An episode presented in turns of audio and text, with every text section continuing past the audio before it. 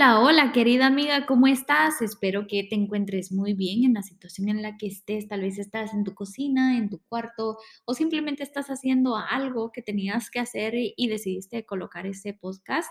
Para comenzar, muchísimas gracias porque eso significa muchísimo para mí. Pero vamos a comenzar con esta serie de episodios que vamos a estar hablando acerca de lo que tú quieres hablar. Sí, yo no sé si tuviste el pod, el, no el podcast, pero el post que puse en am, Instagram hoy en la mañana y mm, las invité a que ustedes enviaran sus preguntas, sus dudas, qué es lo que ustedes quieren resolver en su mente. Y pues hoy tenemos a la primera.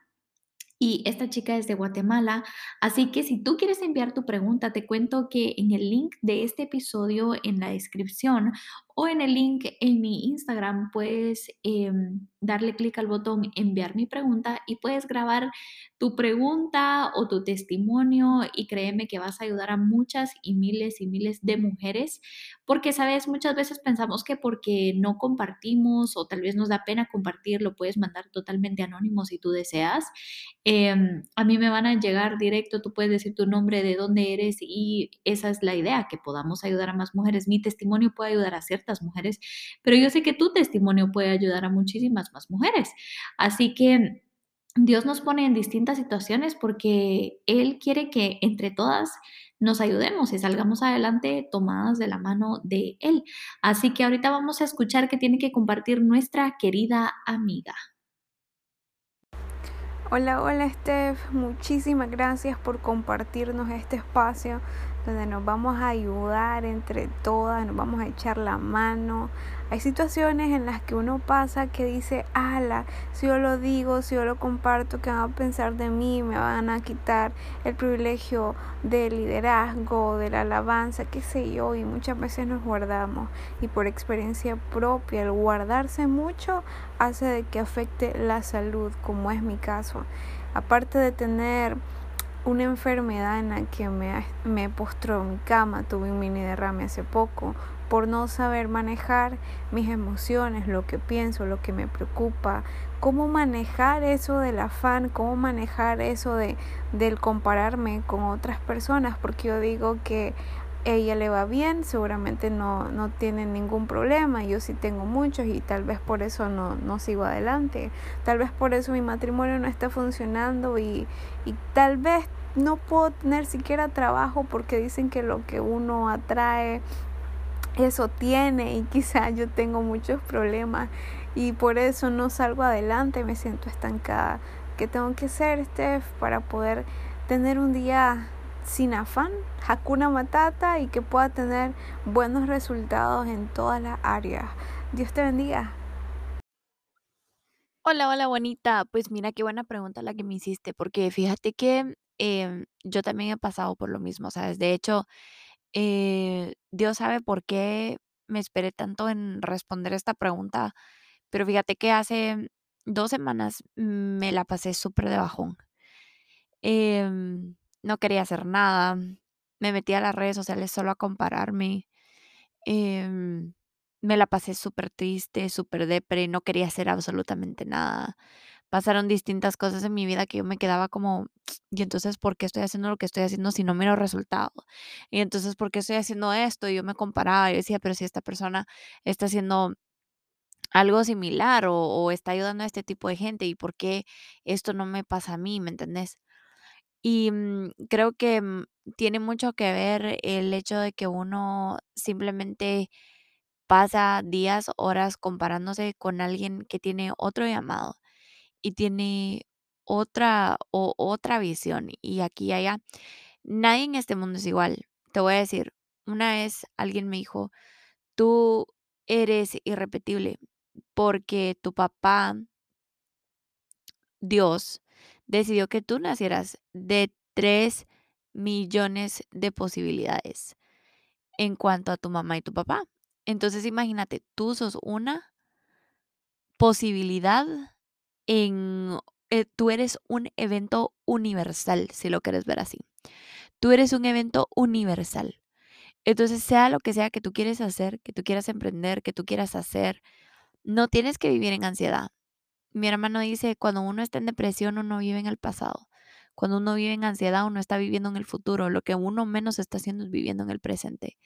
Entonces, yo te entiendo por lo que estás pasando, porque yo también pasé por eso hace un par de semanas. Y pues no te puedo decir que soy perfecta ni nada, pero sí lo he pasado un par de veces. De hecho, yo podría decir que un par de cuatro, cinco, seis, diez veces, ¿me entendés? Porque mm, aparte de que somos humanos y pues no tenemos como... em, no, no, somos perfectos. No podemos esperar que toda nuestra vida sea perfecta. No podemos esperar que todo lo que hagamos sea perfecto. Entonces, em, yo te voy a decir una cosa. La manera en que yo manejo mi ansiedad es mi círculo. ¿A quién tengo en mi círculo? Muchas veces tengo a personas que están súper positivas una semana y lo que sea, y la otra están eh, negativas y no quieren absolutamente nada de la vida. Eh, yo es, he aprendido a que mm, muy depende de mi círculo, ¿verdad?